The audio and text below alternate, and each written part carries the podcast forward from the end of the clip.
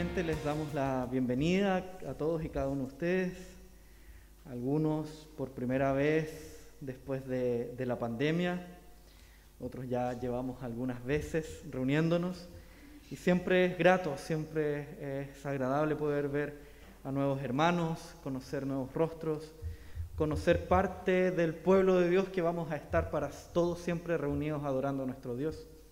Acabamos de cantar que Dios ha echado nuestros pecados, ha arrojado nuestros pecados a lo más profundo del mar. Y ahora en medio de la predicación del día de hoy vamos a ver qué es lo que ocurre con nosotros, qué es lo que ocurre con nuestro corazón, con nuestra vida, luego de que Dios ha echado nuestros pecados a lo más profundo del mar. Y para eso los invito a abrir sus Biblias en la primera carta de Juan, la primera carta de Juan, capítulo 2. Voy a leer los primeros 11 versículos.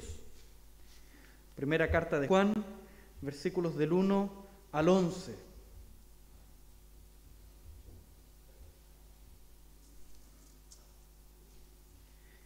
La primera carta de Juan, capítulo 2, dice así a partir de su versículo 1. Hijitos míos, estas cosas os escribo para que no pequéis. Y si alguno hubiere pecado, abogado tenemos para con el Padre, a Jesucristo el justo. Y Él es la propiciación por nuestros pecados, y no solamente por los nuestros, sino también por los de todo el mundo. Y en esto sabemos que nosotros le conocemos, si guardamos sus mandamientos. El que dice yo le conozco y no guarda sus mandamientos, el tal es mentiroso y la verdad no está en él. Pero el que guarda su palabra, en este verdaderamente el amor de Dios se ha perfeccionado.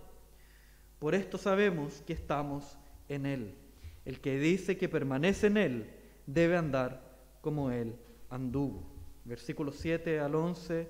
Hermanos, no os escribo mandamiento nuevo, sino el mandamiento antiguo que habéis tenido desde el principio este mandamiento antiguo es la palabra que habéis oído desde el principio. Sin embargo, os escribo un mandamiento nuevo, que es verdadero en él y en vosotros, porque las tinieblas van pasando y la luz verdadera ya alumbra. El que dice que está en luz y aborrece a su hermano está todavía en tinieblas. El que ama a su hermano permanece en la luz y en él no hay tropiezo. Pero el que aborrece a su hermano está en tinieblas y anda en tinieblas y no sabe a dónde va porque las tinieblas le han cegado los ojos. Los invito a orar para después continuar en esta predicación de la palabra. Amado Dios, vamos delante de ti agradecidos, oh Padre, por tu amor, por tu misericordia, por tu gracia, porque por medio de estos atributos hemos sido hechos hijos tuyos, Señor. Y ahora como hijos necesitamos de tu palabra, necesitamos de tu voz, necesitamos de la instrucción de nuestro Padre Celestial. Necesitamos de tu Santo Espíritu haciendo arder nuestro corazón para comprender tu palabra, colocarla por obra en nuestra vida y de esta forma glorificarte a ti en todo tiempo. Necesitamos de ti, oh Padre. En el nombre de Cristo Jesús oramos. Amén.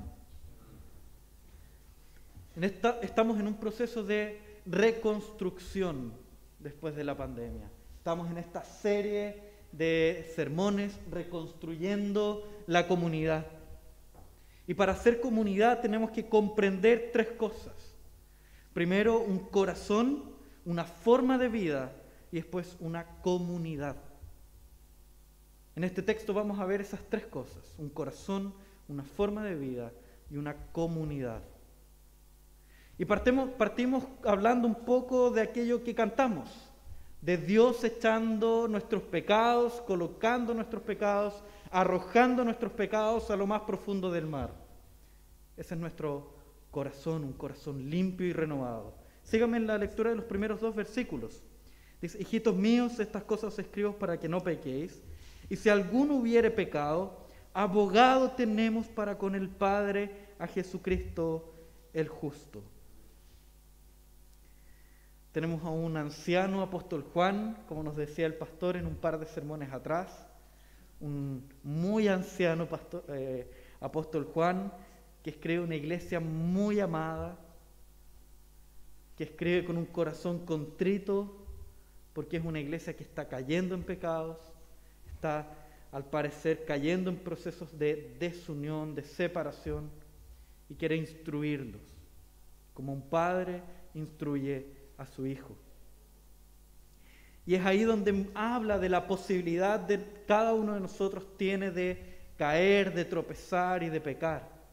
Y es ahí donde podemos compadecernos de esta iglesia porque miramos nuestra vida y logramos ver que hay momentos en los cuales nosotros tropezamos y caemos.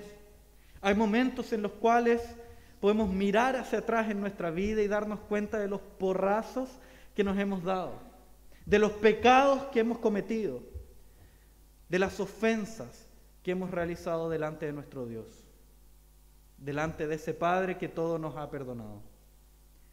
Pero es aquí donde el apóstol Juan les entrega un consuelo inmediato. Les dice quiénes son delante de Dios. Y utiliza esta frase maravillosa que tenemos para con el Padre a Jesucristo el justo como nuestro abogado. Y estas palabras son sensacionales, son gigantescas para nosotros, pueden transformar nuestro corazón si nosotros las vemos desde la perspectiva adecuada. Y nosotros en el comienzo del culto, si es que algunos se dieron cuenta, leímos un texto del libro de Job, del capítulo 23. Y vamos a ir para allá para poder comprender mejor a qué se refiere Juan cuando dice que tenemos un abogado delante del Padre. Entonces los invito a caminar hacia Job capítulo 23. Todos conocemos la historia de Job. Todos conocemos o alguna vez hemos leído o alguna vez en escuela dominical cuando éramos niños escuchamos la maravillosa historia de Job, de ese varón que el mismo Dios, el mismísimo Dios, delante de Satanás dice que Job es un varón perfecto, recto, temeroso de Dios y apartado del mal. Y como nosotros vemos a Job como un gran héroe, como ese héroe que es perfecto, ese héroe que no se equivoca. Pero si leemos el libro de Job con atención, nos vamos a dar cuenta que en varias partes Job dice que él ha pecado. Job dice que él en su vida ha cometido pecados, que él ha tropezado, que él ha caído, que él ha pecado, así como cada uno de nosotros. También nos comenta el mismo Job que también tiene tentaciones de distintas índoles. Él llega a decir que fue necesario en algún momento de su vida hacer un pacto con sus ojos para no codiciar.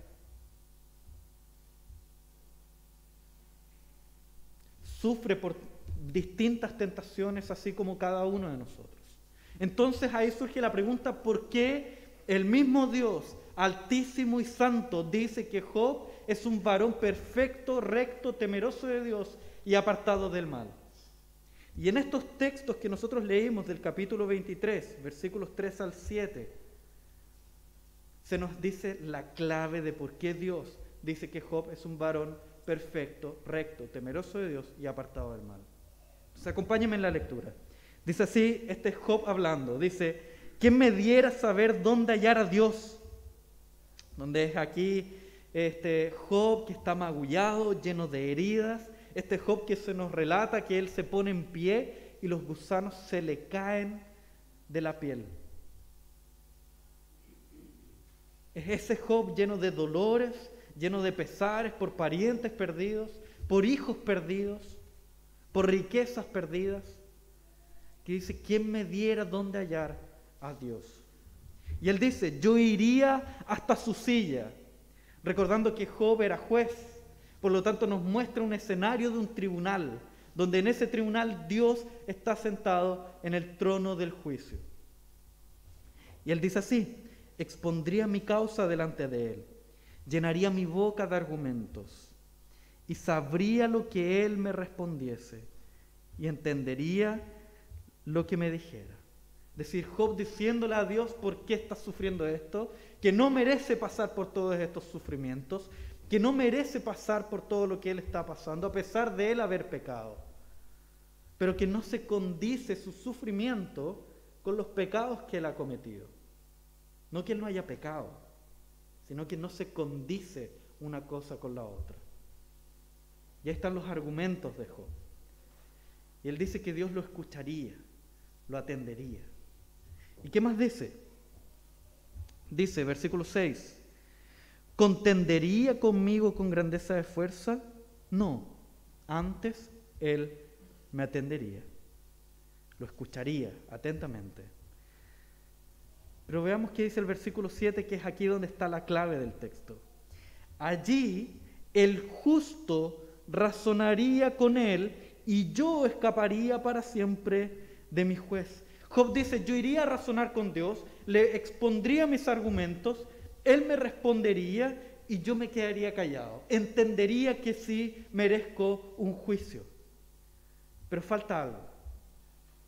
Falta que el justo del versículo 7, una tercera persona, llegue, se coloque delante de Dios e interceda por él.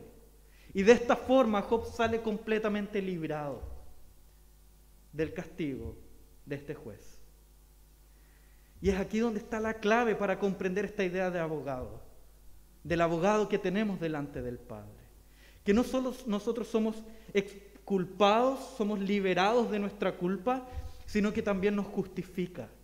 Por esa razón, gracias a este varón que es justo, que razona con Dios, que razona con el juez, es que Job es visto como un varón perfecto, recto, temeroso de Dios y apartado del mal. Porque este abogado que intercede es perfecto, recto, temeroso de Dios y apartado del mal. Y por esa razón, cada uno de nosotros que ha sido limpiado por la sangre del Cordero es visto por Dios como perfecto, recto, temeroso de Dios y apartado del mal. A pesar de los pecados que hayamos cometido, a pesar de los tropiezos y caídas que hayamos tenido, a pesar de las tentaciones en las que hayamos caído. Dios nos ve como sus hijos perfectos, rectos, temerosos de Dios y apartados del mal. No porque nosotros lo seamos por nosotros mismos, sino que porque Cristo es aquel que venció en la cruz y Él es perfecto, recto, temeroso de Dios y apartado del mal. Y así nosotros podemos disfrutar de la justicia de Cristo disfrutar del amor perfecto de Cristo. Y es por eso que somos amados perfectamente por Dios, porque Cristo es perfecto. Y nosotros somos vistos a través del lente de Cristo. Y eso es lo que quiere mostrar el apóstol Juan en esta primera carta de Juan en el capítulo 2. Que estos hijitos amados, esta iglesia, que está pasando por tribulaciones, que está pasando por problemas, que está pasando por discusiones, por peleas, por divisiones, que a lo mejor está viendo su santidad mermada, que a lo mejor ve su comunidad distanciada por causa del pecado, por causa de las tentaciones, por causa de las flaquezas. Esta comunidad debe descansar en la obra maravillosa de Cristo que es esa obra la que nos justifica. Y es de esa obra que nosotros dependemos totalmente. No de nuestras propias obras, no de lo bueno que podamos llegar a ser, sino que de la maravillosa obra de Cristo. Y ahí es donde el texto en el versículo 2 dice, y Él es la propiciación por nuestros pecados, y no solamente por los nuestros, sino también por los de todo el mundo. Y aquí usa la palabra propiciación recordando el propiciatorio, que era esta, este altar que era una especie de caja de madera bañada en oro, que era rociada por una sangre.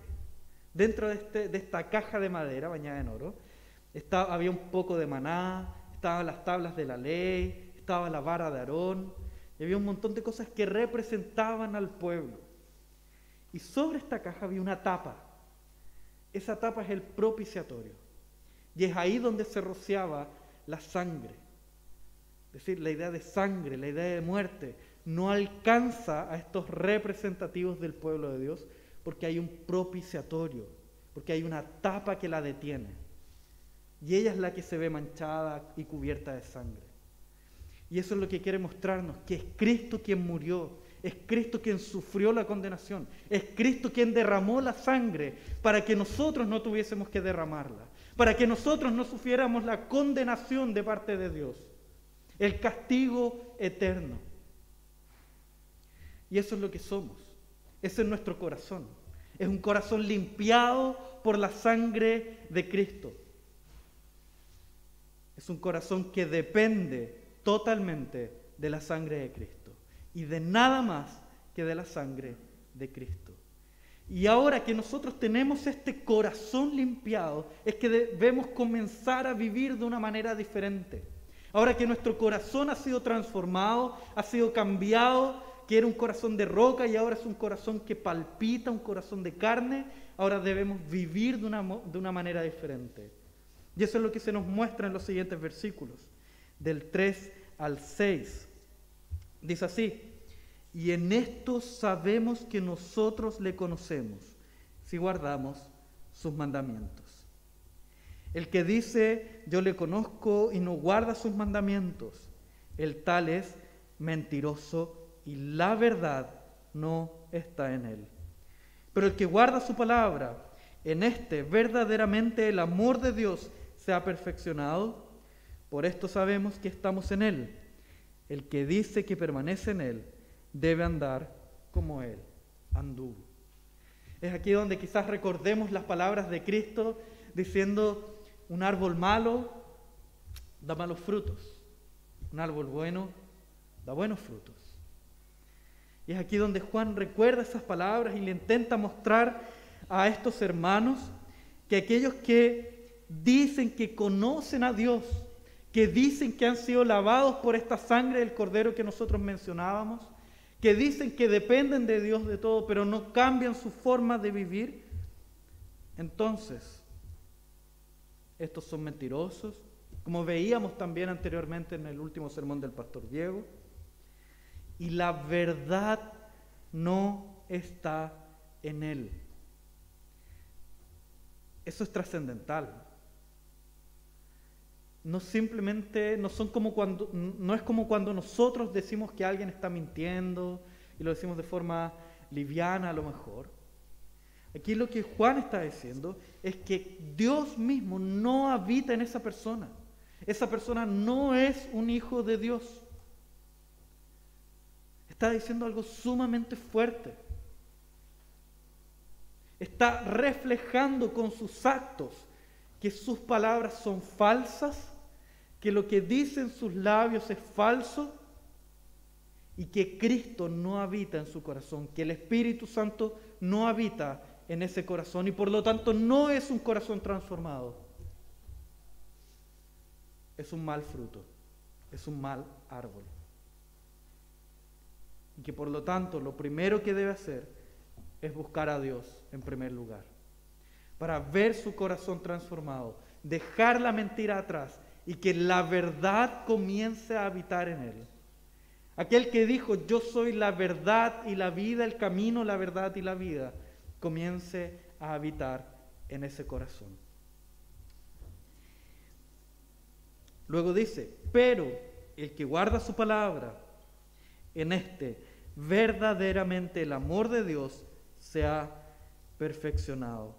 Por eso sabemos que estamos en Él esa idea del amor perfeccionado.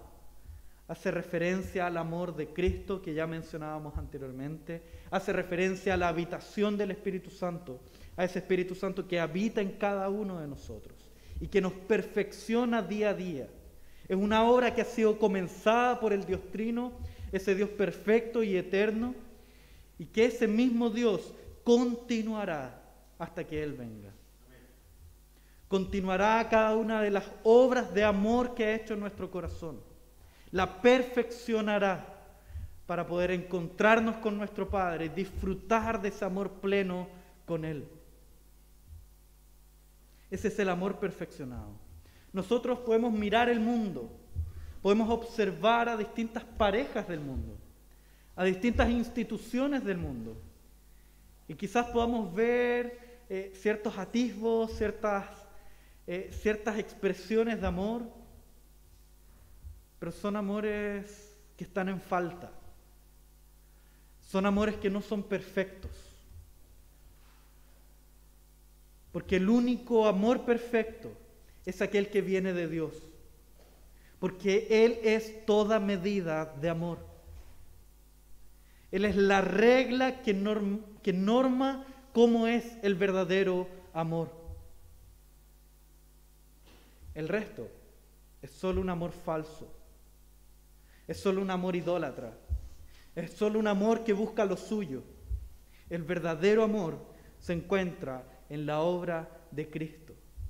Y en estricto rigor, los únicos capaces de amar verdaderamente son aquellos que conocen a aquel que es amor. Los únicos que son capaces de amar verdaderamente son aquellos que conocen la obra de Cristo, disfrutan de la obra de Cristo y dependen totalmente de la obra de Cristo en su corazón. Y esta sección concluye, versículo 6, el que dice que permanece en Él debe andar como Él anduvo. Es decir, conocer las escrituras, conocer la obra de Cristo, conocer esa, esa capacidad de humillación, de autonegación de nuestro Señor y andar como Él anduvo. El poder evaluarnos a nosotros mismos, evaluar nuestros pasos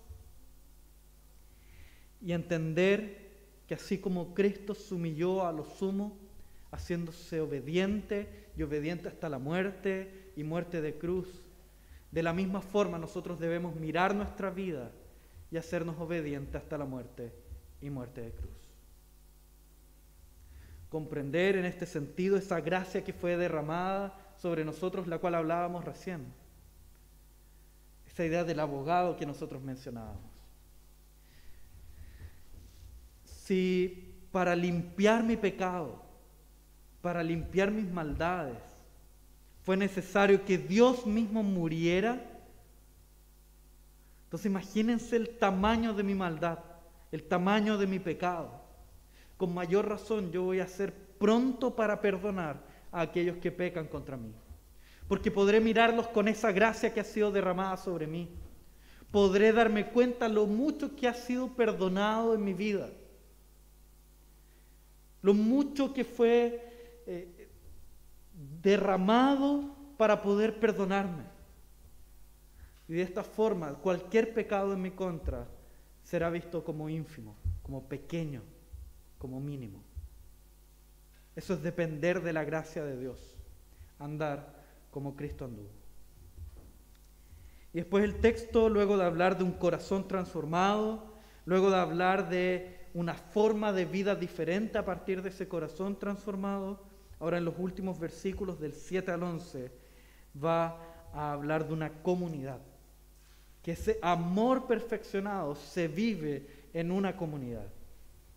Entonces vean los siguientes versículos. Dice, hermanos, no os escribo mandamiento nuevo, sino el mandamiento antiguo que habéis tenido desde el principio. Este mandamiento antiguo es la palabra que habéis oído desde el principio. Sin embargo, os escribo un mandamiento nuevo, que es verdadero en él y en vosotros, porque las tinieblas van pasando y la luz verdadera ya alumbra. El que dice que está en luz y aborrece a su hermano está todavía en tinieblas. El que ama a su hermano permanece en la luz y en él no hay tropiezo. Pero el que aborrece a su hermano está en tinieblas y anda en tinieblas y no sabe a dónde va porque las tinieblas le han cegado sus ojos. Aquí vemos básicamente dos ideas. La primera de ellas es este mandamiento nuevo, que no es un mandamiento nuevo, totalmente diferente de lo que teníamos, diferente de lo que había, sino que hace alusión a un mandamiento que estaba y que ahora es renovado. Este mandamiento viejo que siempre ha existido, pero, ahora que, pero que ahora es renovado, ganan nuevos colores gracias a la obra de Cristo. ¿Y cuál es ese mandamiento? Ámense los unos a los otros. Vamos a Juan capítulo 13, versículo 34. Evangelio de Juan, capítulo 13, versículo 34. Dice así, un mandamiento nuevo os doy. Y nuevamente esa palabra nuevo es renovado, un mandamiento renovado os doy. Que os améis unos a otros, como yo os he amado, que también os améis unos a otros. Por eso es renovado, porque nos muestra estos nuevos colores, estos colores que ahora son vistos a través de la obra de Cristo. Antes en el Antiguo Testamento estaba esa orden de amarse unos a otros, pero a la luz de sacrificios, a la luz de derramamiento de sangre, a la luz de matar ciertos animales, de cumplir ciertos ritos, pero luego de la encarnación de Cristo, de la obra de Cristo, ahora podemos ver el amor de Dios con nuevos colores. Ahora podemos ver el amor de Dios con más fuerza. Ahora podemos disfrutar de ese amor de manera más vívida. Podemos palpar ese amor de Dios. Y ese amor de Dios se disfruta de mejor forma en una comunidad.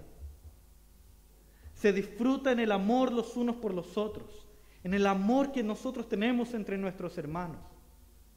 Es ahí donde vemos reflejada la gracia, porque vemos la comunidad de aquellos que, han sido perdonados, de aquellos que conocen lo malo que son, que conocen lo perverso que son, que saben perfectamente que sin la obra de Cristo no serían absolutamente nada. Serían simplemente basura que va de un lado a otro gracias al viento. Y esta comunidad que ha sido transformada por la obra de Cristo puede disfrutar de mejor forma de ese amor, siendo moldeados los unos con los otros, siendo transformados los unos con los otros donde nosotros podemos confrontarnos y confortarnos en la obra de Cristo. Y esa es una de las ideas que aquí se menciona.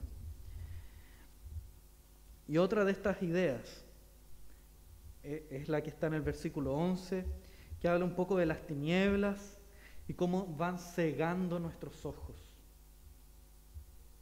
Puede ocurrir que disfrutando de esta comunidad de creyentes, que disfrutando de esta comunidad de hermanos, que disfrutando de esta comunidad de gracia, de esta comunidad en el Evangelio, volvamos a tropezar, volvamos a caer,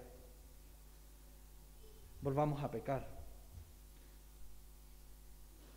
Y es aquí donde nosotros vemos, así como David en el pasado, como el rey David, cómo es posible que nuestros ojos estén llenos de costras, estén completamente cegados por causa de nuestro pecado.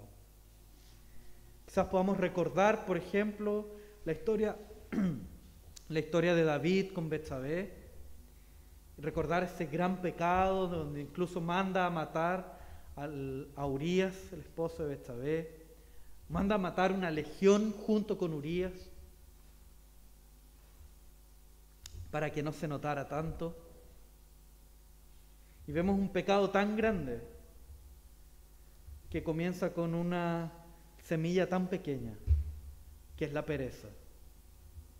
En esa historia vemos a David levantándose al poner del sol, en el final de la tarde, mirando, contemplando su reinado, mirándose a sí mismo, mirando su grandeza y dándose cuenta que podía alcanzar todo lo que él quisiera. Vemos un hombre consumido por su pecado, cegado por su pecado. Y como esos aires de grandeza que podemos ver como algo tan simple, termina siendo una crónica de una muerte anunciada. vemos la destrucción de ese, de ese reinado, vemos condenación para él, una relación con Dios que se ve rota, que se ve quebrada. Pero al final de todo, aún así vemos a David disfrutando del perdón de Dios, retornando a la gracia, disfrutando de la gracia.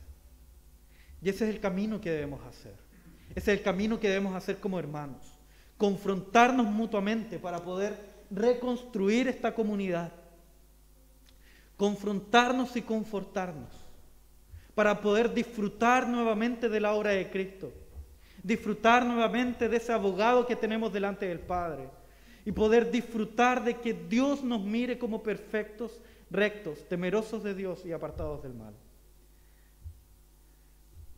Y para caminar al final, quisiera dejarte algunas ideas, algunas preguntas para pensar y practicar. Primero, luego de haber visto un corazón transformado, cómo Dios nos ve, quiénes nosotros somos, luego de haber visto cómo debemos vivir ahora que nuestro corazón ha sido transformado, y luego de haber visto que debemos vivir en comunidad, la primera pregunta es si estás disfrutando de la obra de Cristo en tu día a día. ¿Estamos disfrutando de la obra de Cristo en nuestro día a día? Quizás tú puedas mirar tu vida y darte cuenta que a lo mejor nunca has sido alcanzado por esa obra de Cristo. Te invito a que puedas orar durante la semana, pedirle a, Dios la ayuda y su dirección, que haga resplandecer su espíritu en tu corazón. Te invito a que puedas acercarte a algún hermano, contarle esa inquietud, conversar al respecto. Ahora quizás puede ser que estés disfrutando de esa obra de Cristo, pero que ahora último, por causa de la pandemia, por causa de las pocas reuniones que hemos tenido, hayas visto que ese amor quizás ha mermado, ha disminuido. Te invito a gritarle a tu corazón, levántate y ama a Dios. Levántate y adora a Dios. Así como David hacía en sus salmos, adora alma mía al Señor, invitando a su propio corazón a adorar al Señor. Te invito a conversar con tu comunidad y, e invitarlos a adorar al Señor, a confrontarse y confortarse. Segundo lugar, te invito a que puedas reflexionar si hoy en día estás viviendo en conformidad a esa obra que ha sido realizada por ti. ¿Estás viviendo en conformidad a lo mucho que ha sido derramado por ti? ¿A la sangre de Cristo que ha sido derramada por ti? Y en tercer lugar, ¿estás amando y perdonando a tu comunidad?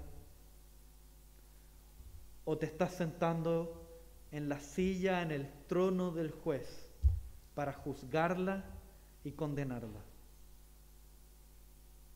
Déjame decirte que en ese ejercicio, si tú te encuentras ahí en esa posición de juez y verdugo,